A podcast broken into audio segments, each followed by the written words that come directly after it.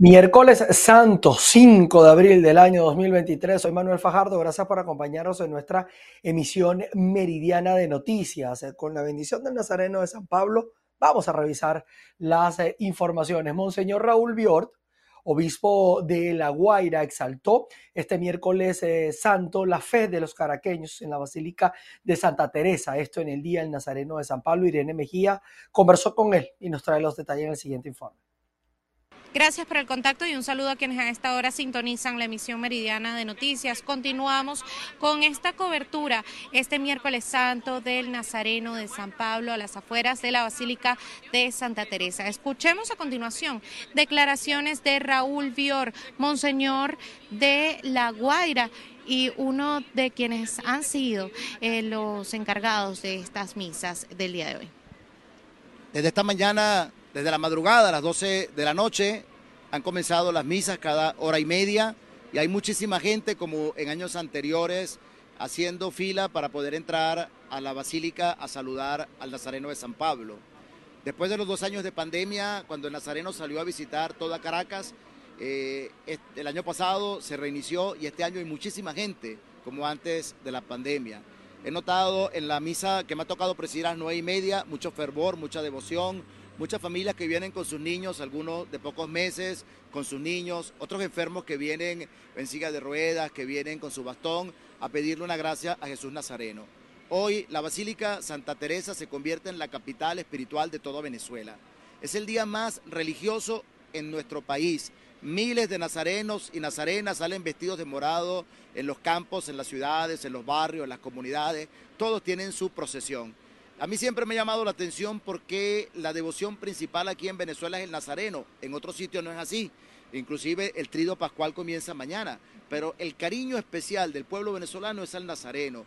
Y la respuesta que yo encuentro es porque el pueblo se identifica con ese Jesús que carga con su cruz, porque el pueblo también tiene que cargar con muchas cruces. Jesús, como lo dice el profeta Isaías, es esa figura de una persona sencilla, humilde, maltratada, le escupen la cara, lo flagelan, se cae pero se vuelve a levantar, tiene una fuerza interior y ese interior le viene de Dios, una fuerza que le da Dios para seguir adelante, así es nuestro pueblo. Y hoy en, aquí en esta basílica y en toda Venezuela le pedimos a Jesús Nazareno que nos dé la fuerza para seguir caminando, que nos permita a nosotros ser sirineos para llevar las cruces de muchos hermanos que están pasándola mal que haya muchas Verónicas que limpien los rostros sudorosos y sangrientos de los enfermos, de las personas que sufren, que haya muchas Magdalenas y mujeres de Jerusalén que lloren con los que lloran. Hace falta tanta compasión, pero sobre todo que la Virgen María, esa dolorosa, bendiga a las madres, tantas madres que sufren porque sus hijos están lejos, porque sus hijos están presos, porque sus hijos no encuentran trabajo, porque no encuentran esperanza. Hoy hemos rezado esta plegaria en el Nazareno de San Pablo y lo acompañaremos por todas las calles de Caracas y las calles de Venezuela. Que Él los bendiga. Palabras de Monseñor Raúl Fiort, él es Monseñor y obispo de La Guaira, quien se encuentra el día de hoy aquí a las afueras de la Basílica de Santa Teresa en el día del Nazareno de San Pablo. Con esta información nosotros devolvemos el contacto a los estudios desde Caracas, Venezuela, Irene Mejías. Ya en el estado Trujillo, la diócesis tiene una amplia agenda para esta Semana Santa. El obispo Trinidad Fernández invita a los feligreses a la reflexión y también al reencuentro. Saludos, muchísimas gracias por este contacto. El representante de la diócesis de Trujillo, Monseñor José Trinidad Fernández, invita a cada uno de los ciudadanos en esta Semana Santa a reencontrarse, a participar en las actividades de la Iglesia Católica. Vamos a escuchar lo que nos dijo. Los católicos en el mundo y en especial los de esta diócesis de Trujillo celebramos la Semana Santa, la Semana Mayor, que es justamente la vivencia de los misterios centrales de nuestra salvación, la pasión, muerte y resurrección del Señor.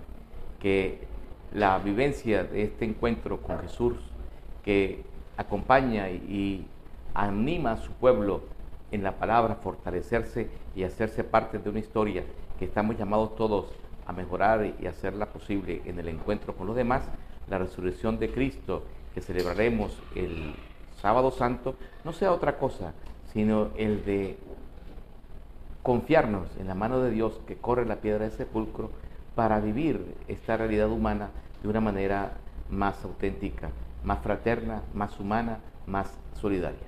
Diversas actividades se estarán realizando en cada uno de los municipios. Informaban también acerca de lo que es el día de hoy la procesión del Nazareno en el municipio Valera, donde más de 10 parroquias católicas se reencuentran. A esto también le suman la escenificación de Via Crucis Viviente, con más de 30 años realizando estas tradiciones. Es la información que nosotros tenemos. Desde el Estado Trujillo les reportó Mayra Linares.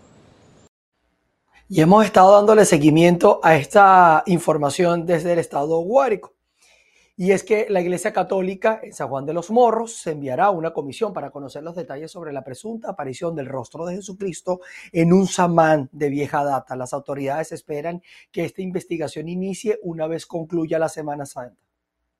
Hola Manuel, hoy miércoles santo a propósito de conmemorarse el Día del Religioso Nazareno, nosotros vamos a conversar con el Monseñor Raúl Ascanio Chirinos sobre el evento que le dimos cobertura el día de ayer, de lo que parece ser el rostro de Jesucristo plasmado, tallado en un árbol.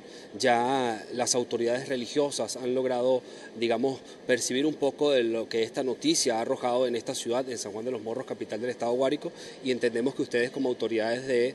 Eh, la religión, digamos, eh, van a estar al tanto de esta situación, ¿no? Sí, efectivamente, un saludo pues para toda Venezuela desde San Juan de los Morros. Eh, ha llegado esa grandiosa noticia pues, a nuestros oídos, la recibimos en el corazón, esas manifestaciones eh, de fe pues, de nuestro pueblo. Ver el rostro de Cristo constituye pues una gracia, ¿no? Por eso la iglesia se organiza y enviará pues una comisión al lugar de la aparición para entrevistar pues a nuestros hermanos, ¿no? para llenarles de esperanza y de gratitud al Señor, que es tan grande, poderoso y bueno, que es capaz de manifestar su rostro en el rostro de un niño, en el rostro de un anciano, así como también eh, estampar su rostro en distintas manifestaciones de la madre naturaleza. Señor, hoy miércoles santo, día del religioso nazareno, actividades previstas para el día de hoy.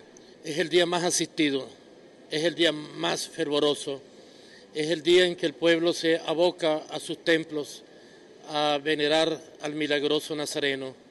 Nuestro pueblo se identifica profundamente con Jesucristo Nazareno. Allí van las penas, allí van las esperanzas.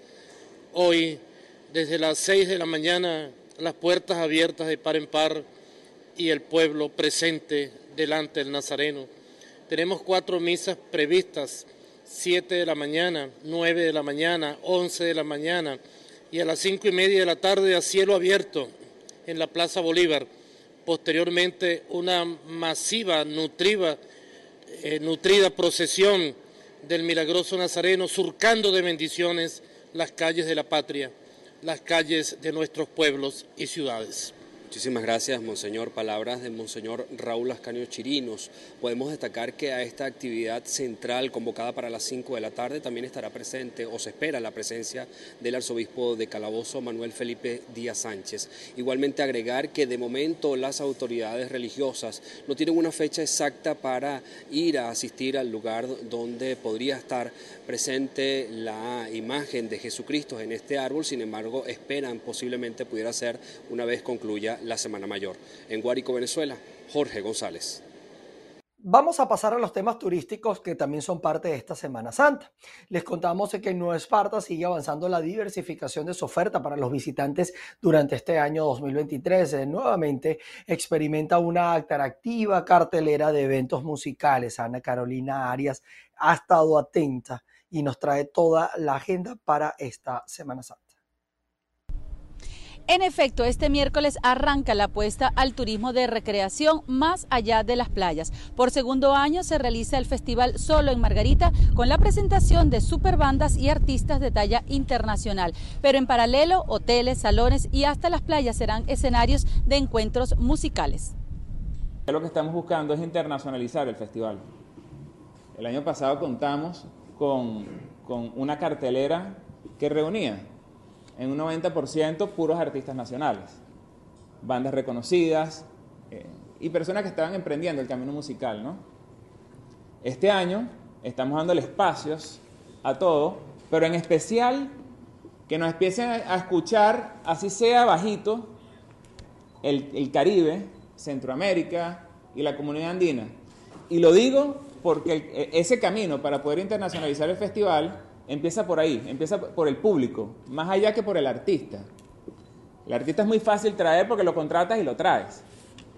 Pero que alguien que esté en el Caribe o en Centroamérica y quiera tomar un avión para venir a Margarita a ver celebridades, cantantes, DJs, como el caso de Steve Aoki, de un nivel internacional, mundial, que esté rankeado en, en, esa posición, ya eso es lo que empieza a convertir el Festival Son Margarita a un nivel internacional.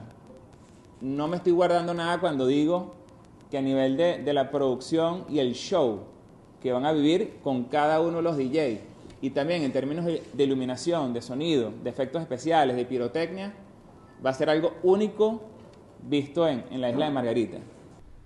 Los aforos en los distintos espacios van desde mil hasta cinco mil personas diarias y aunque los productores reconocen que no es fácil distribuirse el público local y foráneo entre varios eventos, estiman que la diversidad del talento les permitirá cubrir las expectativas. Desde la isla de Margarita, Ana Carolina Arias.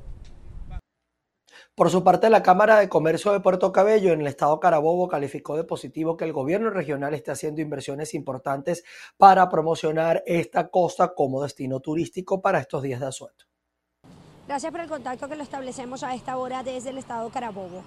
El presidente de la Cámara de Comercio de Puerto Cabello espera que estos días de asueto aumente la actividad, sobre todo en los sectores de bebidas, alimentos, hospedajes y todo lo relacionado a la actividad turística.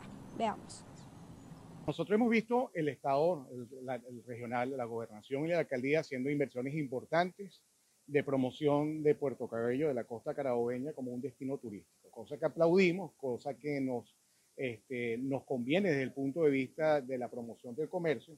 Esperamos que este año esa, esa, esa movilización que se espera en el sector este, comercio, específicamente bebidas, alimentos, hospedaje y otros servicios conexos a la actividad turística, tenga un, un movimiento importante. Siempre es una limitante el tema de la gasolina, todo el mundo tiene temor este, de movilizarse. Por ejemplo, que está en el centro del país, lo toma, lo piensa dos veces si se quiere trasladar, por ejemplo, a los Andes, porque no sabe cómo va a ser el tema de combustible. Eh, la región central no escapa de, de, ese tema. Hemos visto incremento en algunas estaciones de servicio en las últimas semanas. Y bueno, yo me imagino que, que, que si se están haciendo inversiones en el sector de promoción de actividades turísticas, como el Dracufex, por ejemplo, que, se va a lanzar ahorita en Semana Santa, también se están previendo el surtido de las estaciones de servicio en la, en la autopista que une todo el centro occidente del país con Puerto Cabello.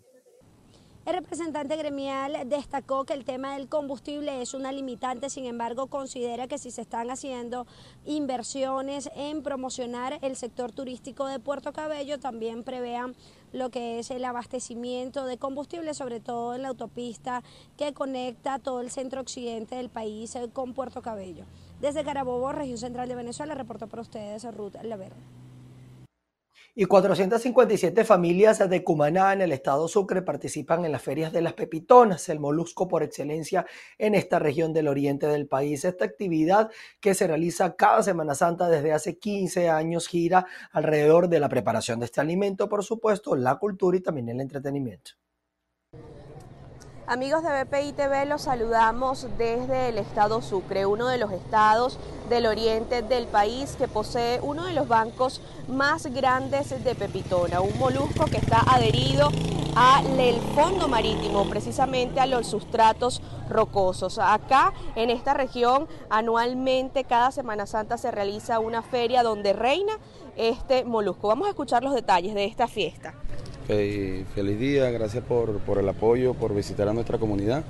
Ante que todo invitando a todo el pueblo del estado de Sucre, a todos nuestros turistas eh, de todo nuestro país. Es bueno que ustedes sepan, desde hace más de 50 años nuestra comunidad eh, ha venido trabajando con la pepitona. Eh, nosotros nos organizamos hace 15 años, nos dimos cuenta que la venta de este preciado molusco, el alcacebra, venía disminuyendo su venta nosotros como comunidad nos organizamos y creamos la Fundación Feria La Pepitona y eh, le, inventamos en la comunidad o creamos en la comunidad la, Fundación Feria de la Pepitona y la Feria de la Pepitona. Ya llevamos 15 años elaborando esta feria, una feria que eh, en algunos aspectos es mal vista y otro, del un 100%, el 90% saben el esfuerzo que hace toda la comunidad. Esto abarca la cultura, el deporte, la gastronomía, ¿ok?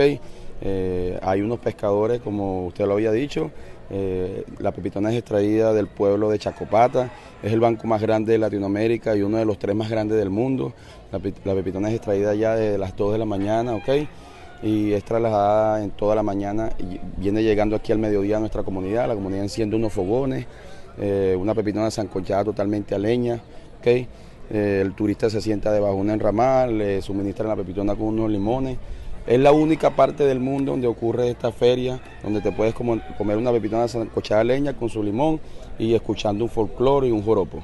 La importancia también del desarrollo económico de la localidad y también de esos pescadores en medio de este asueto y de estas ferias. Sí, por supuesto. Eh, eh, nosotros queremos que toda Venezuela sepa de que son 457 familias que abarcan esta comunidad y la ganancia que ocurre durante una semana son 110, 120 el sueldo mínimo ahorita actual. Ellos hacen todo el esfuerzo durante toda una mañana hasta la madrugada, zancochando pepitonas. Eh, las 457 familias se activan a trabajar totalmente eh, con la gastronomía, cuajado de pepitona, la pepitona sancochada, el costelito, eh, el pasticho de pepitona, el perro caliente con la salsa de pepitona, la hamburguesa con pepitona. Todo tipo de gastronomía con este fabuloso molusco lo aplica a la comunidad. Bien, escuchamos a David Antón, presidente de la Fundación Ferias de las Pepitonas. Este es el aporte informativo que podemos hacer a esta hora desde el oriente del país. Yo soy Andrea Fabiani reportando para todos ustedes. Vamos a pasar a otras informaciones. En el estado Lara fueron incautadas 398 panelas de presunta droga. Así lo informaron las autoridades de la zona de defensa integral del estado. Hola, ¿qué tal? Muy buenas tardes. Saludamos a toda nuestra audiencia. Feliz miércoles. El procedimiento se llevó a cabo en la zona conocida como La Sabana, en el municipio Torres del estado Lara, en el cual participaron funcionarios de la Guardia Nacional Bolivariana y ofrecieron detalles al respecto. En este procedimiento, un ciudadano venezolano de 54 años de edad fue detenido con 398 panelas de marihuana.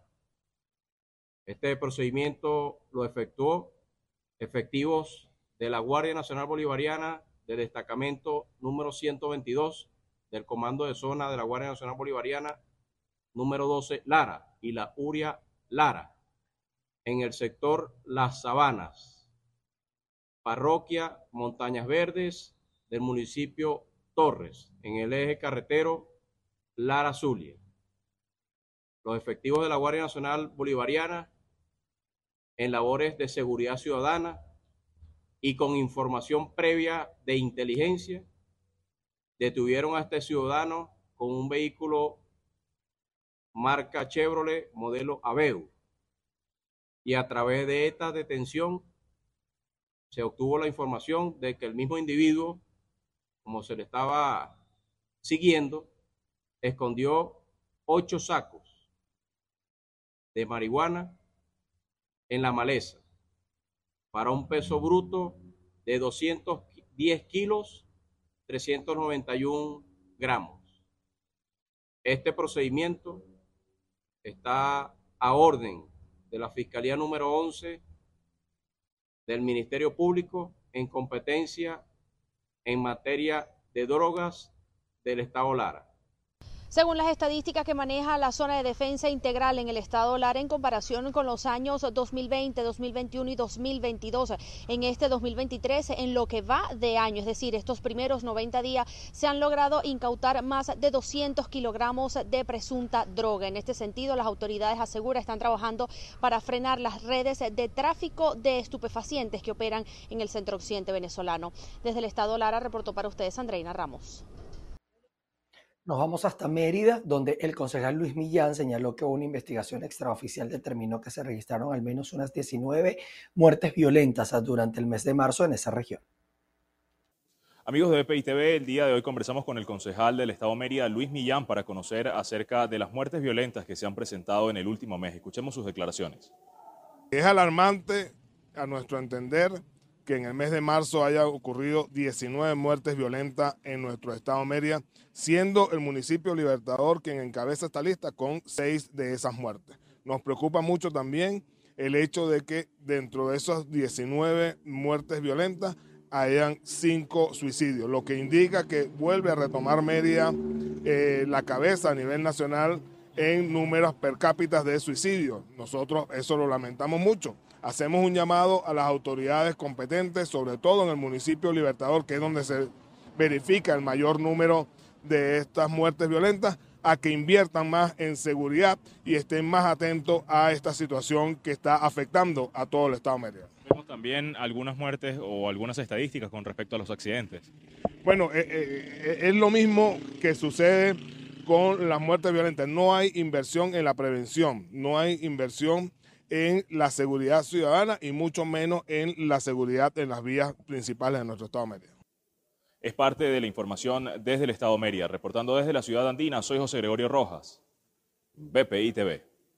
En materia internacional les cuento que en Colombia sucedió todo lo contrario a las proyecciones de una estabilización en el mes de marzo. El costo de la vida continuó subiendo y es el más alto desde el año 1999, esto según las cifras oficiales. El costo de vida continúa incrementándose, reveló el Departamento Administrativo Nacional de Estadísticas DANE al dar a conocer los datos del Índice de Precios al Consumidor IPC. En el informe se destaca que la inflación anualizada se ubicó en 13,34% el mes pasado, mientras que en febrero estaba en 13,28%. Solo en el mes la variación fue de 1,05% y en lo transcurrido del año suma 4,56%. En las cifras de inflación anual influyeron los alimentos y las bebidas no alcohólicas, alojamientos, agua, electricidad y gas, transporte, restaurantes y hoteles, bienes y servicios, entre otros. 13,34% es la cifra de inflación más alta desde marzo de 1999, cuando estuvo en 13,51%. El Banco de la República había proyectado que desde el mes pasado la inflación podría tocar techo y por ello solo subieron en 25 puntos básicos las tasas de interés. Sin embargo, el costo de vida continuó aumentando. En Bogotá, Miguel Cardosa, BPI TV. Nos vamos hasta los Estados Unidos, donde el expresidente Donald Trump se pronunció luego de que se le imputaran 34 cargos por eh, presuntos pagos de silencio. Todo esto vinculado a su campaña electoral en el año 2016. Nunca pensé que algo así podría ocurrir en Estados Unidos. El único delito que he cometido ha sido defender a nuestra nación de aquellos que tratan de destruirla.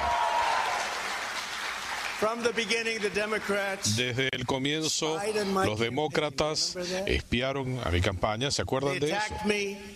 Me atacaron con una andanada de investigaciones fraudulentas. Rusia, Rusia, Rusia, Ucrania, Ucrania, Ucrania. La primera farsa del juicio político, la segunda farsa del juicio político, el allanamiento ilegal e inconstitucional aquí mismo en Mar-a-Lago las mentiras a la Corte de FISA, el FBI, el Departamento de Justicia, persiguiendo a los republicanos, los cambios inconstitucionales a leyes electorales sin la aprobación de las legislaturas estatales, los millones de votos que metieron en cajas ilegalmente, todos los que han analizado este caso, incluyendo muchos demócratas, dicen que aquí no hay ningún delito y que esto nunca debió haberse planteado. En otros temas, les contamos que el ejército israelí y las milicias de la franja de Gaza intercambiaron proyectiles esta madrugada tras registrarse un enfrentamiento entre fieles palestinos y la policía israelí en la mezquita de Al-Qaza en eh, Jerusalén, en lo que marca el primer incidente violento de eh, peso desde el comienzo del Ramadán. Al menos nueve cohetes se fueron lanzados hacia Israel y desde Gaza y también fueron respondidos estos eh, bombardeos de represalia del ejército israelí hasta el momento en el que em, se haya informado que no hay heridos. Esto, por supuesto, es una información que vamos a estar en seguimiento y que la vamos vamos a revisar en nuestra emisión central. Mientras tanto, colocamos punto final a nuestra emisión meridiana. Gracias a ustedes por estar en nuestra sintonía. Quédense, vamos a tener avances informativos para todos ustedes en este miércoles santo. A las seis de la tarde nos volveremos a encontrar. Se les quiere, allí los veo.